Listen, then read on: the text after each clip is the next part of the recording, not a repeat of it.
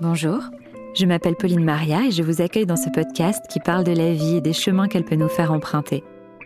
Car si pour certains les routes semblent toutes tracées, d'autres sont amenés au gré du hasard, des rencontres, des envies ou de leurs convictions à prendre des petits sentiers de traverse, à bifurquer, à redessiner le chemin.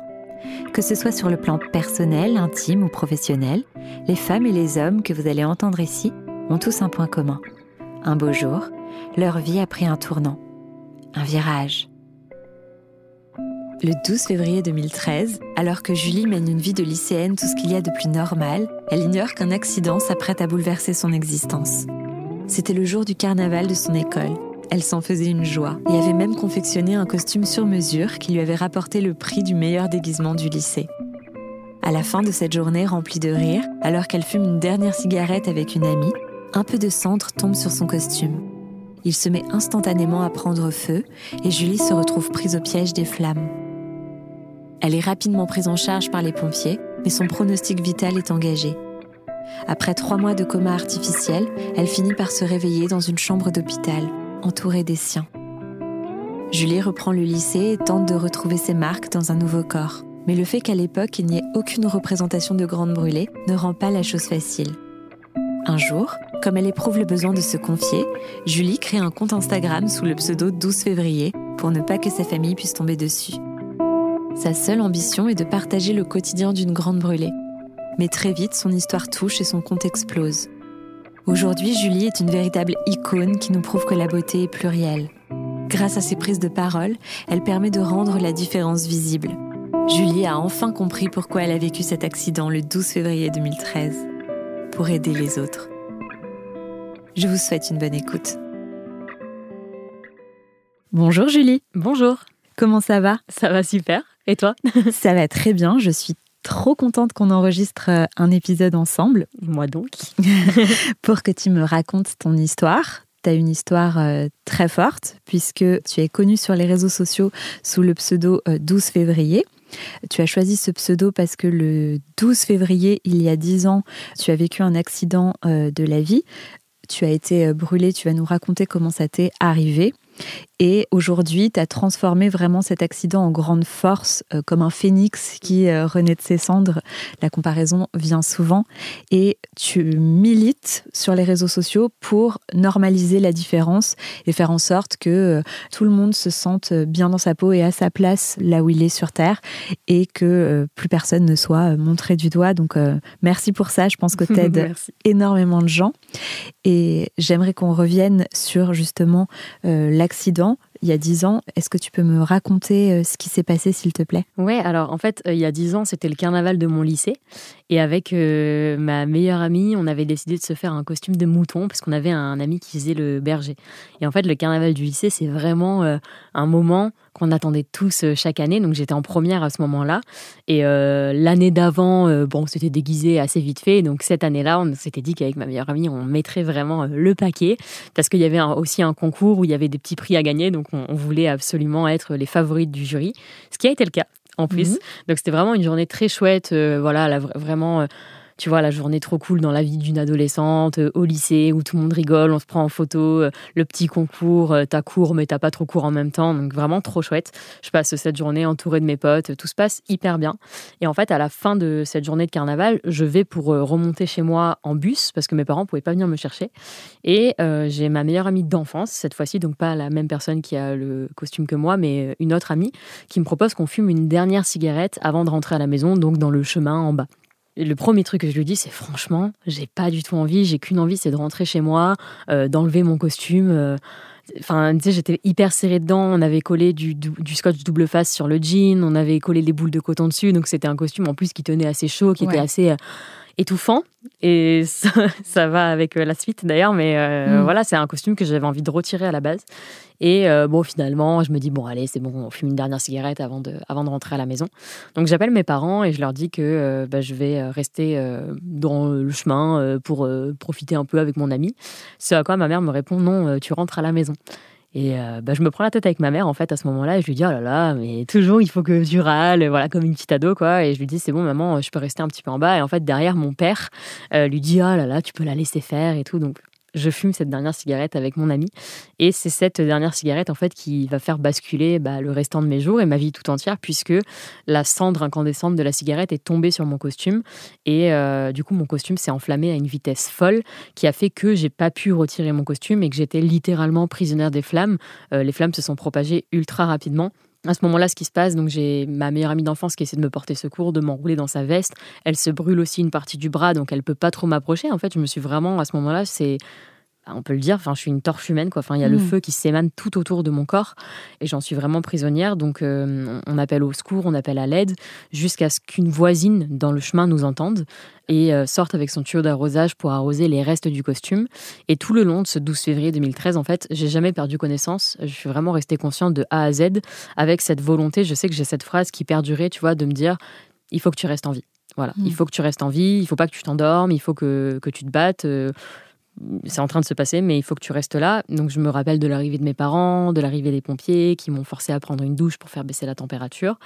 Je me suis euh, allongée du coup euh, dans le camion des pompiers. Ils m'ont posé une perfusion qui s'appelle le stop-feu pour éviter que les organes continuent de brûler en interne. Ils m'ont posé un masque sur le visage et je me suis réveillée trois mois plus tard. Parce que du coup, tu as été placé en coma euh, artificiel. Artificiel, ouais. Exactement. En fait, euh, du coup, mon pronostic vital est resté engagé pendant trois mois. Donc, mes parents ne savaient vraiment pas si j'allais vivre ou mourir.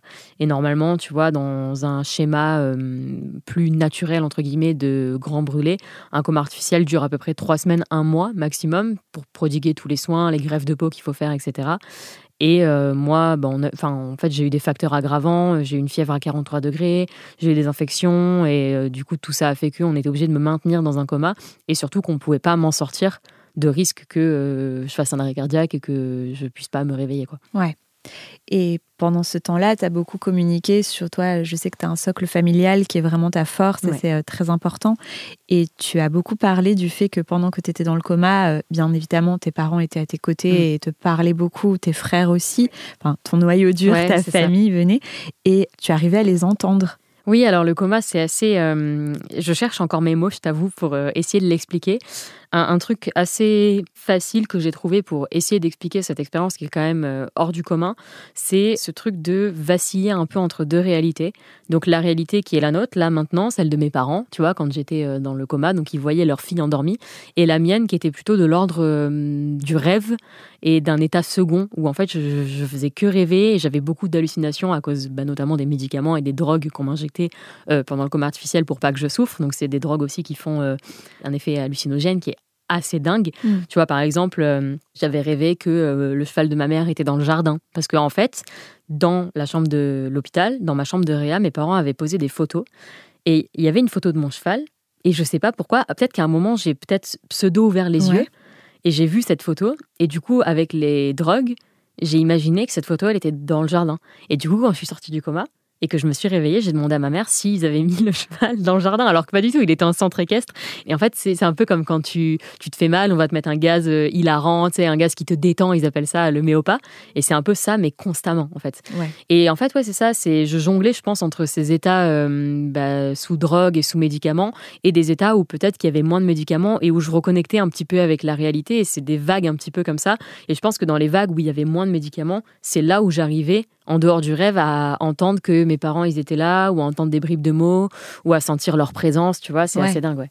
Ça doit être assez dingue effectivement quand tu te réveilles de comprendre un petit peu tout ça et de remettre toutes les pièces euh, du puzzle euh, bah, en ordre. Pour ça, je remercie euh, vraiment mon papa et si des personnes nous écoutent et qu'ils ont bah, des proches dans le coma ou dans un coma artificiel, mon père, il a eu la force incroyable d'écrire un journal tous les jours pendant trois mois donc j'ai un journal vraiment qui fait trois mois où tous les jours, il a écrit ce qui se passait, ce qu'il mangeait, quand ils sont venus, à quelle heure ils sont venus. Et en fait, il savait pas si j'allais vivre ou mourir ou même si j'allais lire ce journal un jour. Donc c'est quand même incroyable, encore une fois, la force de cet amour inconditionnel mm. d'un père envers sa fille. Mais de me dire que voilà, grâce à lui, j'ai quand même pu reconnecter avec, euh, tu vois, certains, certains flashs que moi j'avais et de me dire que bah, à ce moment-là, tu vois, moi j'avais un flash et dans le journal de mon père, il dit bah là, tu avais ouvert les yeux. Mais moi, je suis incapable de me dire que j'ai ouvert les yeux dans cette chambre. Donc c'est quand même assez fort. C'est très précieux pour toi d'avoir ça. Ouais, c'est précieux. Et justement, puisqu'on parle de ton papa, tu as sorti un livre qui est vraiment euh, que j'ai eu la chance de lire et que j'ai trouvé super qui s'appelle Chaque jour compte.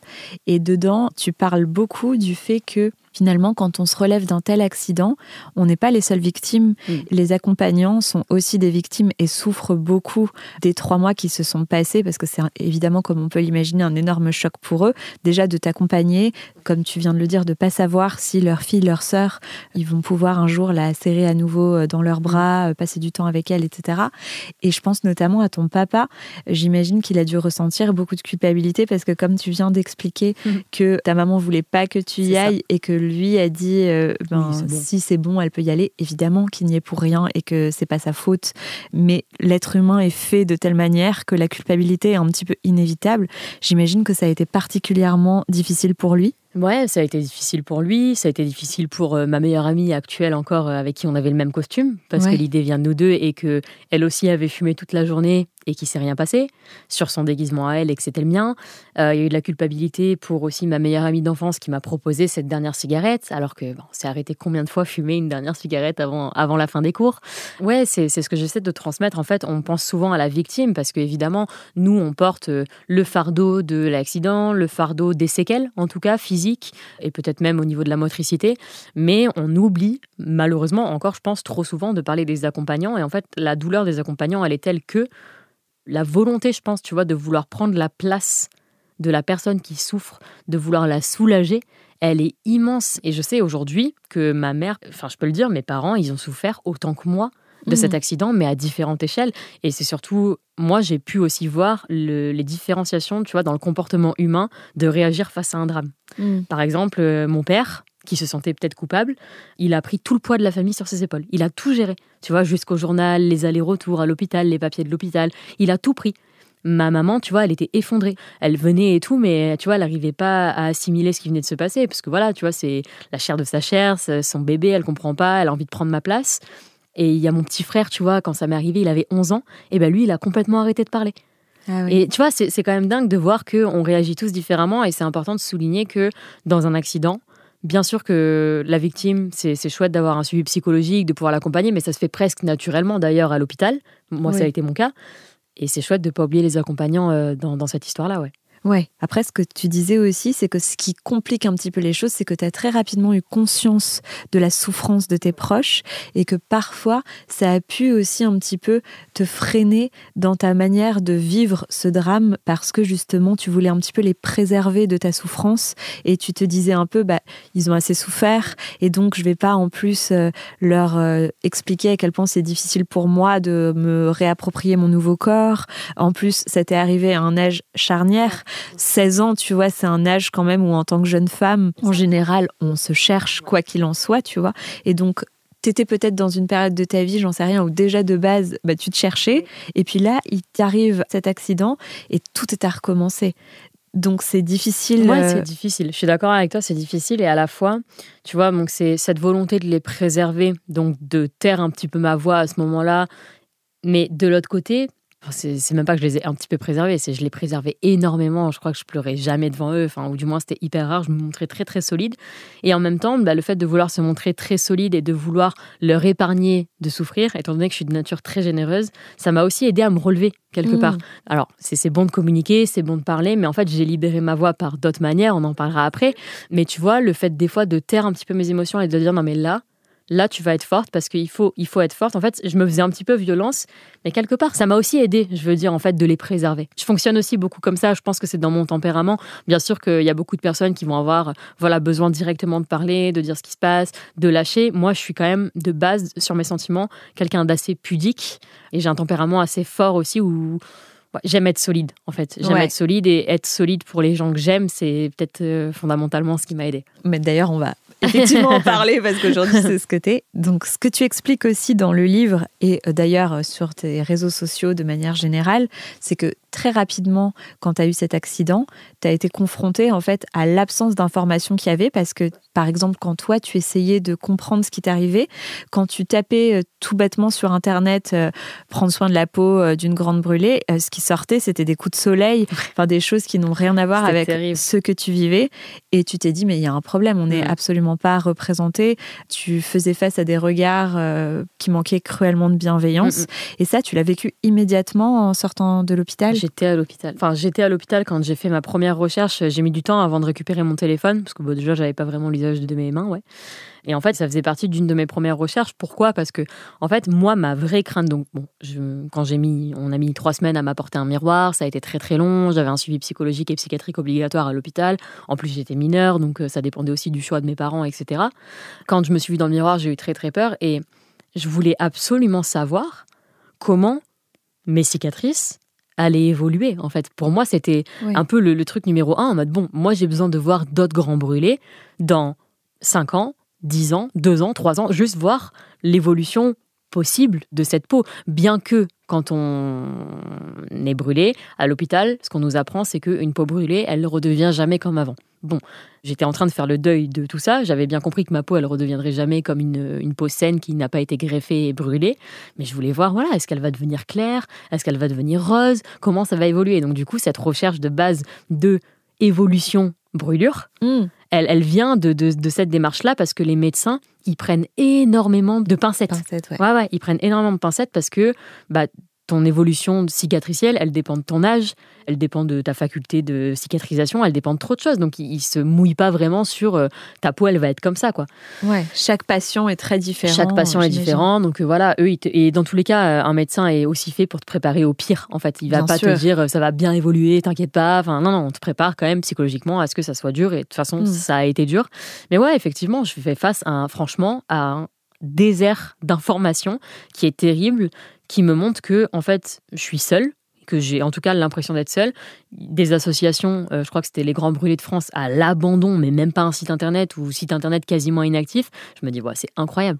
C'est incroyable. Surtout qu'il y a pas mal de questions que forcément tu te poses qui sont légitimes. C'est-à-dire que sur le moment, tu te dis que bah, jamais plus tu n'oseras ne pas te couvrir mhm. complètement de maquillage, euh, ne pas euh, cacher euh, avec des, vêtements suffisamment couvrant tes cicatrices. Mais ça vient du cercle vicieux en fait. Ça vient de ce truc de les grands brûlés n'existent pas, tu es seul, tu sors de l'hôpital, tu te fais regarder parce que les gens ne savent pas ce que sont des grands brûlés. Donc, bah, le premier réflexe, c'est que tu te caches en fait. Et tu mm. te caches euh, par du maquillage, euh, par des manches longues, par des cols roulés, euh, en toutes circonstances, parce que tu n'as pas envie qu'on te regarde. C'est ça en fait. Et le fait de se cacher vient quand même à la base d'un problème de représentation. Oui, bien sûr. Mm. Et dans ta reconstruction, euh, je veux dire, je parle plutôt d'un point de vue euh, psychologique. Qu'est-ce que tu as mis en œuvre pour euh, aller mieux et pour pouvoir un petit peu bah, accepter ce qui t'est arrivé? Tu dis que tu as eu un suivi psychologique et psychiatrique. Tu as continué longtemps après l'hôpital? Non, alors en fait, bah, la santé mentale, c'est vraiment un, vrai sujet j'essaie d'en parler. J'en ai parlé dans le livre. Enfin, J'ai parlé de la journée mondiale de la, de la santé mentale, etc. Ou de, de, comment on peut faire pour en prendre soin et de dire qu'elle est tout autant importante d'ailleurs que ta santé physique et que les deux d'ailleurs ne sont pas dissociables. En fait, après avoir eu mon suivi psychologique et psychiatrique à l'hôpital, donc j'ai notamment eu un, traitement médicamenteux, j'étais sous antidépresseurs, sous anxiolytiques, etc. En fait, quand je suis rentrée chez moi, j'ai demandé à mes parents de ne plus avoir de suivi. En fait, c'était assez compliqué pour moi de parler à une psychologue en étant brûlée, d'avoir en face quelqu'un qui ne l'était pas. Encore une fois, j'étais dans ce besoin de me sentir représentée, d'avoir vraiment quelqu'un qui me comprenait, donc j'arrivais pas vraiment. Et puis, de toute façon, le suivi psychologique imposé, il est hyper important quand on a un accident, mais la suite, ça doit être une démarche personnelle. Prendre soin de sa santé mentale est une démarche personnelle. Et aujourd'hui, moi, je suis d'avis qu'on devrait tous consulter, que bah, il devrait même plus y avoir de tabou autour de ça. Et franchement, c'est tellement en train de se démocratiser. Moi, je suis trop contente quand je vois ça. En 2013, c'est c'est pas, le cas, ouais. c'est pas vraiment le cas, ouais. Et puis surtout, en 2013, encore une fois, à 16 ans. Enfin, rares sont quand même les, les jeunes ados qui osent dire. Non, non, mais totalement. Et que ça va pas déjà. Déjà, que ça va pas. Mais je pense aujourd'hui, comme tu dis, ça va mieux. Oui. Je pense que même les ados, ils ont quand même conscience que euh, c'est bah, important. les réseaux, ils ont aidé à énormément de choses, à libérer beaucoup de, beaucoup de voix, beaucoup de tabous. Mais, mais tu vois, en fait, pour revenir juste à, cet aspect donc, de santé mentale, c'est juste que en faisant le choix de ne plus être suivi psychologiquement, bon, mes parents m'ont fait énormément confiance, mais c'est juste parce que mes thérapies, je les ai trouvées ailleurs en fait. Je les ai hmm. trouvées dans ma famille, dans mes amis, dans le fait de retourner au lycée. Je pense que tu vois, si j'étais pas retournée au lycée, que je m'étais enfermée chez moi, mes parents ils m'auraient amené à reconsulter, c'est certain. Mais en fait, ils voyaient déjà que je pense que j'étais dans cette volonté de retrouver entre guillemets, vraiment entre gros guillemets, ma vie d'avant, même si elle n'est plus jamais devenue, redevenue comme avant. Mais j'étais dans cette volonté de ressortir, de reprendre le sport.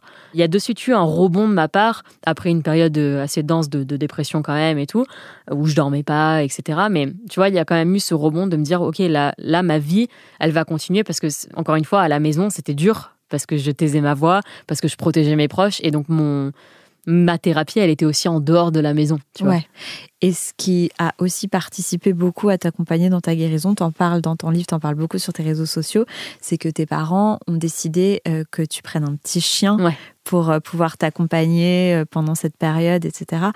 Ça t'a beaucoup aidé aussi, t'en parles aussi beaucoup. Tu penses que c'est quelque chose à faire pour accompagner euh, quelqu'un qui vit quelque bah, chose? Alors, euh, Iron, là, il est, je sais pas si tu sais, il, Est, il, est, il est parti dix ans après.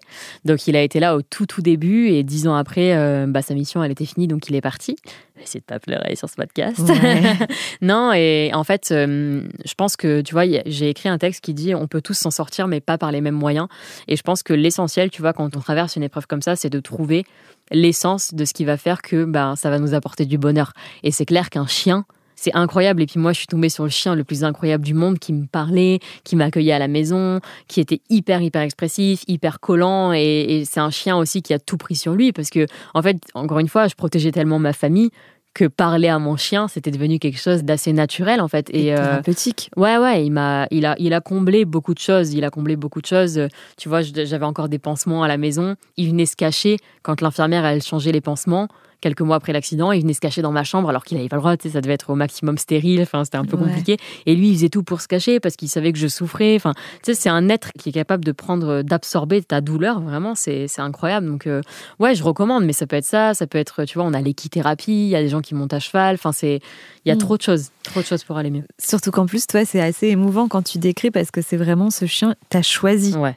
Ah ouais, non, mais bah, j'étais encore bandée. Euh, je marchais, on était, bah, je venais de sortir de l'hôpital en fait. Hein, ça faisait, j'ai fait cinq mois d'hospitalisation. Et Iron, on a été le chercher en juillet, euh, quelques semaines à peine après euh, mon retour à la maison. Je mettais à peine un pied devant l'autre. Je me rappelle, ma mère, elle me tenait la main, elle avait peur que je tombe. On était dans un enclos avec plein de chiens, tu vois. Et en fait, j'avais à la base un autre chiot dans les bras. Et en fait, je vais pour partir. Et là, je sens un petit poids sur mon pied droit. Et genre, je baisse la tête. Et en fait, c'était mon chien, quoi.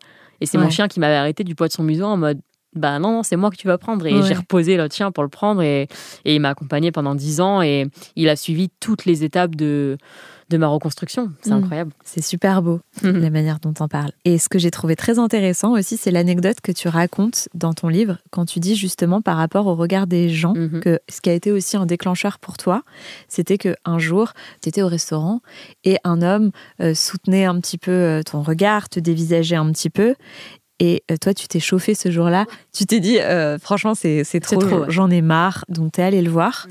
Et tu lui as dit, euh, écoutez, oui, je sais, je suis différente. Est-ce que vous pouvez arrêter de me regarder comme ça parce que c'est vraiment très agréable pour moi? En gros, j'ai le droit comme vous d'être dans l'espace public et de prendre ma place. Et là, cet homme t'a répondu, oh, je suis désolée si je vous ai mis mal à l'aise.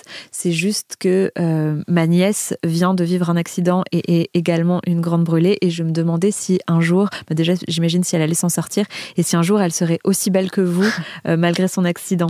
Bah, c'est la claque de ma vie. Hein. C'est, tu vois, je pense que la vie, elle te met quand même des, personnes sur ton chemin qui sont là pour t'apprendre certaines choses, éphémères ou pas. Et, euh, cet homme, il était là juste pour me montrer que les regards qui me pesaient tant à l'époque et desquels j'essayais de me cacher, bah, je pouvais pas les interpréter. Et que bah, parfois, euh, bah, on pouvait me regarder en fait juste par autant par compassion que par incompréhension et des fois par euh, pure euh, admiration. admiration ouais. Mm. Et euh, c'est finalement un petit peu aussi ce qui ressort des quatre accords Toltec. Je ne sais pas si tu les as, si, tu as lu ce livre, mais c'est exactement ça. C'est ne pas faire de suppositions. Et est-ce que du coup cet homme a été un déclencheur pour créer ton compte Instagram 12 février? Il y a eu plein de déclencheurs. Il y a eu ça, et puis il y a eu encore une fois cette volonté de libérer ma voix. Mais je peux pas dire vraiment que ça a été un, un déclencheur dans le sens où en fait 12 février à la base ce compte Instagram je l'ai créé aussi pour comprendre le regard des gens. En fait, cet homme, il, a, ça a été un peu, la, comme je disais, la claque de ma vie. J'aime bien dire ça parce que ça m'a vraiment euh, chamboulé. Mais le fait est que les autres regards, je les avais encore et qu'on n'apprend pas malheureusement qu'en une fois. Et ce compte Instagram, à la base, il est là pour essayer de comprendre ce que les gens pense de moi et en même temps c'est un peu un appel au secours, j'ai besoin de parler, j'ai besoin de libérer ma voix. Et puis 12 février aussi, pourquoi ce pseudo? C'est un moyen de rester anonyme vis-à-vis de ma famille. la vérité, c'est que j'ai juste besoin de parler, d'exprimer, de m'exprimer sur ce qui m'est arrivé. Et euh, j'adore dire que à ce moment-là, moi je fais juste le pari ultra risqué de croire que les réseaux ça peut être bien, quoi, que mm. ça peut être bon. Et ça a pris tout de suite? Ouais. C'est ça qui est ouf. C'est que je pense que j'ai été une des premières en France à parler aussi sincèrement d'une histoire euh, sous un pseudo. Enfin, tu vois, aussi sincèrement montrer de la différence, montrer des cicatrices. En, 2015, quand je lance mon compte Instagram, on n'est pas du tout là. Hein. c'est euh, Alvarez, Alexis Rennes sur les réseaux sociaux. Tu vois, c'est des genre c'est le travel, enfin c'est le voyage, c'est la vie parfaite euh, sous les tropiques et tout. On est loin de la sincérité et même qu'on peut trouver aujourd'hui. Tu vois, aujourd'hui il y a beaucoup plus euh, d'air d'acceptation, de body positive, etc. sur les réseaux sociaux donc euh, je pense que je suis une des premières à le faire et je pense que les gens l'attendaient énormément, se retrouvent dans ce combat. Et à partir de ce moment-là, c'est un cercle vertueux, mais qui prend mais directement quoi. Je pense que vraiment, si je dois faire un, si je dois essayer de jauger, j'ai lancé mon compte en novembre 2015. En mai-juin, il y avait déjà 10 000, 15 000 personnes qui me suivaient. Mais à l'époque, 10 000, 15 000, c'est pas genre t'as percé sur TikTok aujourd'hui et t'as 10 000 abonnés sur Instagram. Il n'y a pas l'algorithme comme ça. À l'époque, 10 000 abonnés sur Instagram, c'est un truc de, fou. Faut aller les chercher. Faut aller les chercher, ouais. ouais. Faut aller les chercher. Et puis surtout de manière euh, hyper organique. Ouais. C'est juste vraiment euh, communiquer. Euh, enfin, finalement, c'était un peu ton journal intime. Exactement. Et j'imagine que tu as commencé à recevoir des messages extrêmement touchants. Tu as reçu surtout des témoignages de personnes qui étaient des grandes brûlées ou tu as reçu aussi des personnes qui avaient vécu d'autres choses? Bah alors de base, évidemment, beaucoup de grands brûlés qui ont témoigné aussi. Donc déjà, c'était trop incroyable parce que je me disais ah bah je suis pas seule. Je suis pas seule. C'est cool, je suis pas seule. Et là où moi, je pensais ne toucher que des grands brûlés, parce que bah, c'est le reflet de mon histoire, en fait, pas du tout. En fait, euh, j'ai commencé à recevoir des messages euh, bah, de, femmes amputées, d'hommes tétraplégiques, euh, de femmes qui ont des cancers ou qui ont de l'alopécie, ou juste des femmes qui ont des vergetures aussi, qui n'arrivent pas à les accepter, qui n'arrivent pas à se mettre en maillot. Et là, je me suis dit, waouh En fait, en partageant mon histoire, là, je réalisais que grâce à mon histoire, je pouvais aider d'autres personnes. Hmm. Et c'est là subitement que je l'ai compris. Et donc, du coup, je me suis dit, OK, je vais pouvoir faire quelque chose. Et c'est là que j'ai commencé à me dire que non seulement je pouvais aider les autres grâce à mon histoire, que ça m'était peut-être pas arrivé pour rien, mais surtout qu'il y avait quelque chose à faire aussi pour les grands brûlés. Je trouve ta manière de penser magnifique parce que tu dis euh, que bien sûr, comme tout le monde euh, face à un drame de la vie, tu t'es souvent répété pourquoi moi mm. Pas que tu le souhaitais à quelqu'un d'autre, mais c'est vrai que l'injustice d'avoir euh, vécu ce drame et quand tu as commencé comme ça à libérer la parole, à faire changer les choses en France, il faut oser le dire, franchement, tu as fait beaucoup bouger les choses par rapport bah, à l'acceptation de soi. Je pense que, enfin, tu vois, moi personnellement qui suis maman d'une petite fille, je suis contente qu'il y ait des femmes comme hmm. toi euh, sur les réseaux sociaux qui montrent un peu euh, qu'elles puissent grandir avec euh, d'autres modèles aussi. D'autres modèles hmm. et tu vois qu'elles puissent se sentir représentées quoi qu'elles fassent et quoi qu'elles choisissent. Totalement. Je trouve ça génial. Et donc tu dis que le fait de comprendre ça, ça a donné un sens à ton accident et tu t'es dit mais en fait voilà pourquoi ça m'est arrivé. Ça m'est arrivé pour aider les autres. Ouais ouais mais c'est ça. Mais en plus de ça tu vois, même si j'ai réfléchi maintenant, tu vois, malgré tout ce que j'en ai fait, malgré tout ce que, tu vois, le livre, euh, l'émission humanitaire, euh, tous les gens que j'ai aidés, en vrai, moi, je trouve encore que cet accident, mine de rien, il est quand même toujours un peu injuste, tu vois. Même si c'est un peu le destin. Maintenant, c'est plus un pourquoi, mais tu dis, ouais, quand même, enfin, c'était hardcore, quoi. Tu ouais, bien sûr. C'est un truc quand même. Euh, et c'est drôle parce que, tu vois, là, c'est parce que, voilà, il y a les dix ans qui sont passés, donc je le regarde aussi avec du recul. Maintenant, je sais ce que j'en ai fait. Je sais que c'est moi qui ai décidé d'en faire ça aussi parce que j'aurais pu le laisser diriger ma vie totalement autrement. Donc j'ai fait le choix d'en faire un, partage qui est hyper vertueux, qui fait du bien aux autres et à moi-même aussi. J'ai pas honte de le dire. Mais quand même, tu vois, c'est quelque chose qui reste assez injuste, qui demeure assez fort dans la vie de mes parents. Tu vois, c'est quelque chose aussi, un drame comme ça, ça marque, ça marque ta vie, ça marque celle de tes proches. Et il y aura toujours des traumas qui vont rester, quelle que soit toute l'introspection que tu peux faire sur toi, tu vois. Donc c'est sûr que donner un sens à tout ça, c'est méga important. C'est ça. Mais surtout que, franchement, euh, votre famille entière a été extrêmement forte et unie dans l'épreuve. Parce que, franchement, tu as aussi énormément, face à un drame, de couples qui éclatent, euh, de familles qui se déchirent vivre ça à l'échelle d'une famille, c'est extrêmement difficile. C'est hyper difficile. Donc euh, c'est, je trouve ça beau. Et tu dis aussi très souvent que euh, ce qui a changé ta vie, c'est pas ton accident, c'est ce que tu en as fait. Et je trouve la nuance euh, très intéressante parce que c'est vrai que encore une fois, bah, j'imagine qu'il y a bien des jours ou tu te dis, bah quand même, j'aurais préféré pas avoir vécu cet accident, ce qui est normal. J'imagine que tu es encore très ambivalente face à ce que tu as vécu, même dix ans après. Bah alors, c'est là un peu le, que j'essaie de trouver le juste milieu entre, je trouve quand même ça encore un peu injuste, et à la fois, si je devais le revivre, vu tout ce que j'en ai fait, oui, la vie aujourd'hui que j'ai mm, sans cet accident, est-ce qu'elle existe autant et est-ce qu'elle existe de cette manière-là? On le saura jamais en fait. Donc euh, ouais. Ouais, parce qu'il t'a permis vraiment de trouver ta voie. Aujourd'hui, tu exerces un métier, j'imagine, qui t'épanouit. Et puis, tu as un sens vraiment, quoi. Tu t'es utile. Euh, tes partages, ils sont hyper utiles. Enfin, quand on regarde sur, par exemple, tes réseaux sociaux, ce qui est épinglé euh, sur ton compte euh, Instagram, par exemple, c'est les premiers réflexes à faire si en, cas, de brûlure, en cas de brûlure. je sais que tu avais fait aussi à un moment une série sur YouTube que je trouvais trop bien. Les Reborn. Ouais, Les, les où tu donnais pareil la parole à plein de personnes qui avaient vécu des drames ça aussi, tu vois, il n'y a pas beaucoup de gens qui font ça. Ça mm. permet, mine de rien, de rendre visible des personnes euh, qui se sentent pas du tout représentées dans la société. Et franchement, tu as été vraiment mm. précurseuse en la matière. J'imagine, tu vois, que tu dois te coucher euh, fière quand même de ce que tu as accompli. Ouais, ouais. Et puis après, bah, tu as toujours l'humain où tu te dis, euh, bah soit que c'est pas assez. Enfin tu sais enfin c'est très humain de te dire euh, qu'est-ce que je peux faire de plus? Qu'est-ce que je fais bien? Qu'est-ce que je fais mal? Et puis euh, mais ça c'était beaucoup avant les 10 ans parce qu'au final là j'ai beaucoup travaillé sur moi. Et je pense que l'erreur entre guillemets que j'ai fait là-dessus c'est tu vois de me dire que l'accident me définissait et que les gens me suivaient parce que j'étais brûlée et parce que j'avais eu un accident. En vérité non. Et c'est pour ça que je l'ai écrit dans mon livre. Euh, en vérité les gens me suivent parce que j'ai fait de mon accident ça. Enfin, c'est moi qui ai décidé.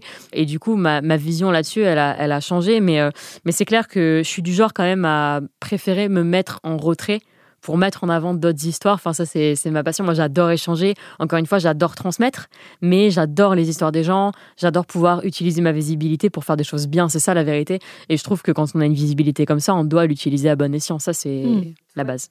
Et par rapport justement à l'acceptation de soi, tu disais que quelque chose aussi qui était difficile pour toi, c'était de te dire je pourrai plus jamais être en couple, personne ne pourra euh, me désirer, mm. enfin je connaîtrai pas le grand amour. Donc euh, spoiler alerte. Aujourd'hui, euh, tu es très heureuse en amour et pas que ce soit une injonction d'être en couple et il n'y a pas de raison d'être moins désirable quand on est brûlé. Et ça, à quel moment tu penses que tu t'es autorisé Parce que souvent, euh, tu vois, il y a aussi pas mal de personnes qui communiquent dessus par exemple, euh, qui peuvent être en fauteuil roulant et qui disent que euh, finalement le, pire ennemi dans ces cas-là, c'est nous. C'est nous-mêmes, Parce qu'on s'interdit en fait mm, mm. de croire que la personne est attirée par nous. Totalement. Mais en fait, tu, viens exactement de dire ce que j'allais dire. C'est on s'interdit de croire que quelqu'un pourrait s'intéresser à nous parce que on s'intéresse pas à nous-mêmes en fait. Mm. C'est ça. C'est en fait quand tu commences à renouer avec toi-même c'est là que les, gens naturellement vont revenir vers toi. D'ailleurs, c'est en amour comme en amitié. C'est rare d'attirer aussi euh, bah, de belles amitiés, des amitiés qui sont pas intéressées ou qui sont pas toxiques, tu vois. Quand t'es pas bien avec toi, t'attires attires des personnes qui correspondent au moment où toi t'es pas bien avec toi et nécessairement ça va pas être le plus cool dans ta vie quoi. Donc euh, en relation comment ça s'est passé? En fait bah, je me suis interdit toute relation pendant deux ans après mon accident. Mais j'ai eu plein de phases tu vois. J'avais plus de cheveux mes cheveux ils ont commencé à repousser. On parle d'une époque où mes frères ils, m'apprenaient à me coiffer parce que j'avais les cheveux courts. Donc on se coiffait tous les trois dans le miroir tu vois. J'ai vécu des moments quand même avec mes frères qui sont dingues. Mais tu vois je retourne au lycée et finalement en soirée et tout bah je plais plus aux femmes. Mmh qu'aux hommes parce que j'ai les cheveux courts, tu vois. Donc, euh, tu vois, niveau injonction, euh, mes potes euh, qui me plaisaient, donc de la jante masculine, qui me disaient, bah oh là là, ouais, mais quand même, quand t'étais pas brûlé, ou quand même si t'étais pas brûlé. Et puis, pas, mais en fait, tu peux pas leur en tenir rigueur. On a 16 ans. Bien sûr. On a 16 ans, donc la tâche que tu portes à l'enveloppe physique à ce moment-là, elle est hyper importante. Et en fait, j'ai rencontré quelqu'un, donc deux ans, deux ans et demi après mon accident un beau garçon en plus. Enfin voilà, tu vois. Et, euh, c'est juste que ce garçon, il n'était pas, enfin, il était pas méchant, mais c'est juste que j'ai attendu de lui. Donc lui, il avait, il avait ses failles aussi, avec lesquelles il a grandi, euh, sans papa, etc. Tu vois, donc il s'est forgé avec sa maman et tout. Et en fait, moi, j'ai attendu de cet homme qu'il comble tout. Hmm. Tout. Ça veut dire que j'avais pas confiance en moi. Euh, mes premiers rapports, tu vois, ça a été ma première fois euh, après mon accident. Mes premiers rapports, c'était dans le noir. Je me rhabillais avant d'allumer, avant de, avant de, avant de rallumer la lumière. Du coup, j'avais genre 18 ans et demi, 19 ans. Mais lui, il avait quoi 22 ans? Enfin, tu sais, c'est dur d'attendre d'un homme, enfin d'un enfant, qui se, qui se comporte euh, bah, justement comme un homme et qui puisse être bah, comme mon mec est aujourd'hui avec moi. Tu vois ce que je mm. veux dire? Il y a, y a 10 ans d'écart bientôt, tu vois?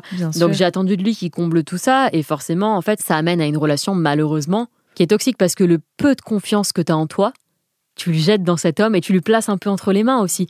Où tu lui dis, bah, faisant ce que tu veux, de toute façon, il me reste que ça, donc euh, vas-y, gère, tu vois. Ouais, c'est un peu ça. Mais pas les clés de ton bonheur dans la poche de quelqu'un d'autre. Exactement. un peu ça. Exactement. Puis surtout, euh, n'attends pas d'une autre personne qu'elle comble toutes tes failles, alors qu'en fait, ces failles-là, il n'y a que toi qui peux les combler, quoi. Ouais, c'est ce que tu dis aussi, parce que tu dis, euh, il se comportait pas comme ton mec se comporte aujourd'hui, mais toi non plus. Mais moi non plus. Mais la moi non plus. Ah aujourd'hui. C'est-à-dire que tu l'expliques super bien dans ton livre. Tu dis que justement, à un moment, tu as compris qu'en fait, bah, ce serait aucun homme qui pourrait t'apprendre à t'en sortir et euh, à bah, t'accepter. T'as toujours, des rencontres, tu vois. Oui, c'est toi-même, mais t'as toujours des rencontres, tu vois. Je pense que j'ai expérimenté plein de relations. J'ai expérimenté après mon accident, la relation bah, destructrice qui m'a fait prendre conscience que bon, bah, c'est toi vs toi.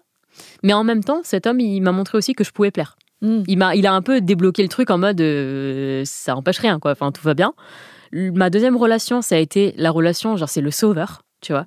C'est un gars qui est arrivé peut-être qu'avant l'accident, j'aurais jamais posé les yeux sur lui, mais il est arrivé avec. Franchement, je crois que j'ai jamais vu un gars aussi gentil de toute ma vie, quoi, aussi posé, aussi gentil, qui a été le premier à me dire mais tes cicatrices, mais c'est beau, c'est de l'art, euh, c'est ton histoire, tu te rends pas compte. Et puis il me désirait tellement et tout, et je me suis dit waouh, incroyable. Ma troisième relation, ça a été l'homme idéal. Tu vois, euh, il était lui, cet homme-là, il était hyper désiré. Et en fait, de l'avoir, de l'avoir, c'est horrible de dire ça, genre checklist. Non, euh, mais, tu vois, de, d'arriver à me mettre en couple avec lui, tu sais, c'était un peu le OK, meuf. OK, tu vois, genre, en mode, ta différence n'est un frein en rien du tout. Et aujourd'hui, quatre ans de relation, tu vois, en fait, c'est la relation saine. C'est la mmh. relation qui réunit tout ça et enfin qui fait que ça amène à quelque chose d'hyper réciproque et d'hyper sain. Bah, de toute façon, quel que soit ton parcours et ton histoire, je trouve que les grosses ruptures amoureuses, ça t'apprend quand même énormément sur toi et euh, sur ce que tu veux plus ah, aussi déjà.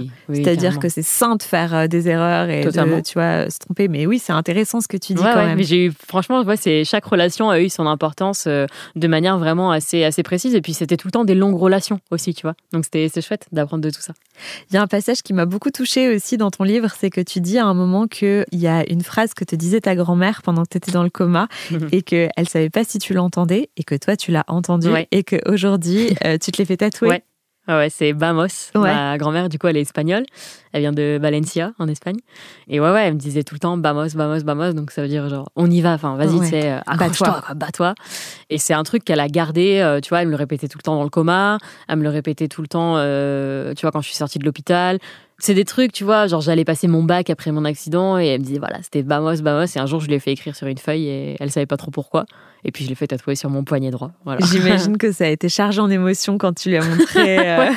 Elle s'y attendait pas du tout en plus, donc euh, c'était une chouette. C'est un beau cadeau euh, que tu lui as fait. Ouais. Et aujourd'hui, ta famille doit être extrêmement fière de toi et de tout ce que tu accomplis chaque jour. Ouais, bien sûr. Bah, je pense qu'ils ont ils ont toujours, enfin, ils hallucinent toujours, mais en fait, j'adore parce que tu vois là, bah, il y a pas longtemps, on a fait euh, une belle interview par rapport au livre pour la promo et tout, tu vois. J'ai fait une interview, genre c'était un double page dans un magazine. Et en fait, moi, j'adore. J'appelle direct ma mère, ma grand-mère, en mode allez acheter le magazine et elle court au kiosque. Enfin, tu sais, on est toujours dans ce truc de, on est hyper reconnaissant parce qu'à la fois, on, sait tous que j'aurais pu perdre la vie. Mm. Et en même temps, je suis là. Et en même temps, il se passe des trucs tellement dingues. Et en fait, ça nous permet aussi de garder les pieds sur terre de dingue. Parce que tu vois, même sur les réseaux, on le sait, tu vois, c'est aussi beaucoup d'argent. C'est Tu bosses avec des marques, euh, tu as des budgets de communication qui te sont attribués. Tu as vite fait, en fait, de perdre le nord. De prendre la notoriété, la mmh. visibilité, les médias, les couvertures magazines. Enfin, il y a trop de trucs.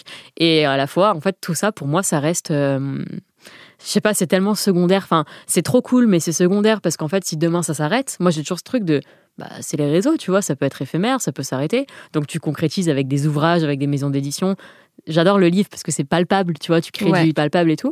Mais euh, demain, ça s'arrête, bah, tu sais, moi, j'ai ma famille, j'ai mon gars, euh, Hmm. tout va bien, quoi. Ouais, tu- je te fais confiance pour Ouais, voilà. euh, te, ça, tu vois. réinventer sans souci, je me fais pas de souci. Puis c'est palpable et puis j'imagine que si un jour aussi tu souhaites avoir des enfants, pouvoir leur donner, enfin j'imagine, enfin tu vois, c'est cool quoi, c'est quand même. Bah, c'est un objet, tu vois, qui, qui te suit, quoi. Qui te suit, c'est comme, tu vois, tous les magazines que j'ai fait, hmm. on les garde dans une boîte, tu sais, genre on garde tout. C'est une belle aventure, en fait, c'est une belle aventure. Et puis, euh, tu vois, je sais pas, je sais pas si un jour je serai maman, mais tu vois, même juste euh, pour ma famille, enfin, juste de pouvoir te dire, waouh, en fait, tout ça, c'est marqué. Et tu vois, aujourd'hui, bah, c'est au-delà de, on parle de toi, on parle de ton histoire. C'est aujourd'hui, ton histoire, elle, elle est transmise. Tu vois, c'est vraiment la manière de dire à mes parents, genre, c'est pas arrivé pour rien et on n'a pas souffert pour rien, on fait des trucs qui sont cool. C'est beau que tu les inclus quand Tout le tu temps, ouais. Ouais, euh, c'est la famille. hein. Et, et j'imagine que eux aussi, finalement, tout ce que tu fais aujourd'hui, euh, ça les aide à accepter euh, ce qui s'est passé et ça a dû être aussi thérapeutique pour toute ta famille. Bon, au final, euh, enfin, ce partage-là, il a sauvé tout le monde. Il m'a sauvé moi, il a aidé d'autres personnes et puis il a sauvé ma famille. Hmm. Et tu trouves toujours, j'imagine, autant de sens à continuer à libérer la parole. Il y a encore Ouais. beaucoup à faire. Il y a trop de trucs à faire. T'imagines, malgré tout, aujourd'hui, grâce à toi, tu peux être euh, l'égérie de euh, certaines euh, marques. Enfin, tu vois, tu t'es représenté en maillot. Mm. Enfin, je sais pas, je trouve ça incroyable. ça aide énormément de jeunes filles qui pourraient ne pas oser se mettre à la plage Ouais, je suis d'accord. pour puis, un million de raisons, tu vois, pas forcément. Ouais. Non, et puis moi, je pense tout le temps euh, à, la, à la Julie, tu vois, qui a 16 ans, qui est dans son lit d'hôpital, qui cherche brûlure et qui tombe sur des coups de soleil. Bien en fait, aujourd'hui, il y a une fille qui est à l'hôpital. C'est arrivé d'ailleurs, j'ai échangé avec elle. Elle s'appelle Laurine. Elle a été brûlée. Elle avait le même âge que moi. Elle avait 17 ans, je crois, à cause d'une fondue. Je crois qu'ils avaient essayé d'allumer la fondue, tu sais, avec euh, un produit à brûler, tu vois, et donc du coup, elle a, pris feu à cause de ça. Et en fait, bah, Laurine, elle a tapé genre grande brûlée, et puis genre, elle est tombée sur mon profil. Et je trouve ça incroyable. Moi, je me revois à 16 ans, je tape brûlure, et je tombe sur une meuf comme moi. Mais merci, genre, je me dis, ok, il y a un après. Ok, l'après, il existe. Et cette meuf, elle a l'air de tellement kiffer sa vie, bah c'est bon, la vie, elle s'arrête pas là, tu vois. Et ça, c'est ma ma plus grande victoire. Et tu continues à réussir à communiquer avec les gens qui te suivent euh, Ouais, et pouvoir euh, justement euh, être un soutien pour eux autant que tu le peux. Alors, j'essaye au maximum, mais je t'avoue que je- j'essaie de me préserver aussi parce Ouais. que je suis pas psychologue, tu vois. Et en fait, c'est un peu l'envers du décor. Quand tu partages autant avec sincérité, évidemment, les gens, ils ont envie de partager avec toi. Mais tu vois, en fait, bah, je suis pas psychologue et donc, du coup, c'est hyper compliqué des fois d'essayer d'apporter du soutien au milieu d'un drame, tu sais, de trouver les mots. Bien sûr que je peux essayer de trouver les mots parce que j'ai vécu mon propre drame. Tu vois, des fois, j'ai des mamans qui m'écrivent, leur enfant est à l'hôpital, il a été brûlé. Tu vois, c'est. J'essaie, tu vois, de dire, bah, il faut que tu l'accompagnes, il faut que tu essaies de le regarder comme s'il avait rien. Mais en fait, tu vois, ça m'est déjà arrivé de, bah, par exemple, une maman qui m'écrit pour ça, je l'aide, et puis son enfant, il meurt. Ouais.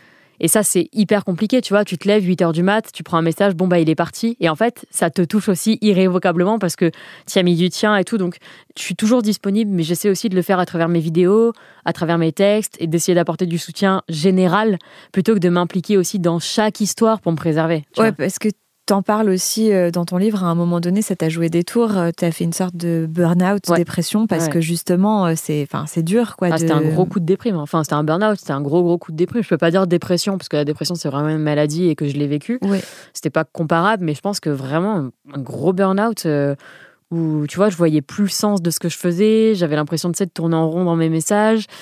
Et je pense que c'est parce que j'ai beaucoup donné en oubliant de me faire passer en priorité, tu vois. Bien sûr. Un peu cette pression aussi de l'algorithme, des posts, des statistiques, ça, bon, on peut en parler aussi, mais euh, tu vois, c'est le jeu aussi, malheureusement, des réseaux sociaux avec toute l'insincérité que tu mets. À un moment, tu es obligé de regarder euh, tes statistiques aussi pour ton taf, hein, pour les marques avec lesquelles tu bosses. Et mélanger tout ça, euh, tu te dis, euh, bon, euh, tu vois, tu as envie de poster tous les jours, sauf que en fait, tu te noies dans ta créativité, dans ta sincérité. Tu te dis, qu'est-ce que je fais? Est-ce que je le fais parce que ça marche? Est-ce que je le fais pour moi? Est-ce que je le fais pour les autres? Et tu te noies dans tout ça, quoi. Ouais, et puis comme ton contenu, c'est un contenu qui est engagé, Mm. c'est aussi difficile de, à un moment donné, quand on veut tellement aider, parce que de base, c'était aussi un petit peu le but pour toi que d'avoir créé ta page. Ouais, ça l'est toujours. hein. Bien sûr, Ouais, ouais. mais je veux dire, forcément, quand tu as créé ta page, tu pensais pas que ça prendrait Non. une telle ampleur. Donc ça reste, ça restait Ouais. gérable, tu vois. Ouais. Mais c'est vrai que j'imagine qu'aujourd'hui, ça doit être très difficile. Et je pense qu'à un moment donné, c'est normal aussi de passer par là. J'ai fait un épisode avec Lio qui m'expliquait qu'elle avait vécu la même chose parce que euh, elle a libéré la parole euh, il y a des années sur les violences conjugales Ouais. et elle me disait que quand elle l'a fait, elle a reçu énormément de messages. Donc au départ, bah, elle répondait vraiment à, à, beaucoup de gens. Et à un moment donné, elle, a voulu se protéger un mm. petit peu et prendre un peu de recul parce que en fait, elle replongeait un peu à chaque fois. Exactement. Et c'est pas facile, j'imagine, à gérer. Bah, moi, c'est pas que je replonge parce que tu vois, maintenant, ça fait dix ans. Moi, j'ai fait mon taf. Enfin, mon taf, mon taf, il est fait à ce sujet-là. Mais euh, au-delà de replonger, c'est juste que par exemple, tu vois, c'est de la projection. C'est juste. Euh, ouais, au final, si, c'est replonger, tu vois, c'est de me dire, bah si, euh, genre, euh, s'il y a une maman qui a perdu son enfant, tu sais, je projette forcément sur euh, ta mère, ma mère qui aurait pu me perdre aussi. Donc oui, tu as raison, en fait, c'est de la, tu replonges aussi, en fait, t'as raison. Ouais. Et ça, tes parents, comment ils le vivent justement, le fait que tu puisses recevoir ce genre de message et que ça ait été difficile, comment ils te protègent? Parce que j'imagine que ça change aussi ta perception de ton enfant quand tu vis quelque chose comme ça? Bah non, mais c'est juste que mes parents, je pense qu'ils me disent de me préserver et puis mais ils me trouvent aussi très très fort, tu vois. Enfin, souvent moi ce qu'ils me disent mes parents, c'est qu'ils seraient incapables de faire ce que je fais et qu'ils savent pas où je vais tirer toute cette force. Et puis moi, je sais que c'est en eux que je la tire, donc euh, voilà. bah, je te remercie beaucoup. Je trouve que c'est un parfait message pour conclure et je te remercie pour notre échange. Vraiment, j'ai trouvé ça trop bien et encore une fois, bravo et merci pour tout ce que tu fais. C'est incroyablement inspirant. Merci. À bientôt. À bientôt. Voilà, le moment est venu de se quitter. J'espère que vous avez apprécié cet épisode. Je vous donne rendez-vous la semaine prochaine pour découvrir un nouvel invité, un nouveau parcours et se faire embarquer dans un nouveau virage. En attendant, prenez soin de vous et bonne semaine.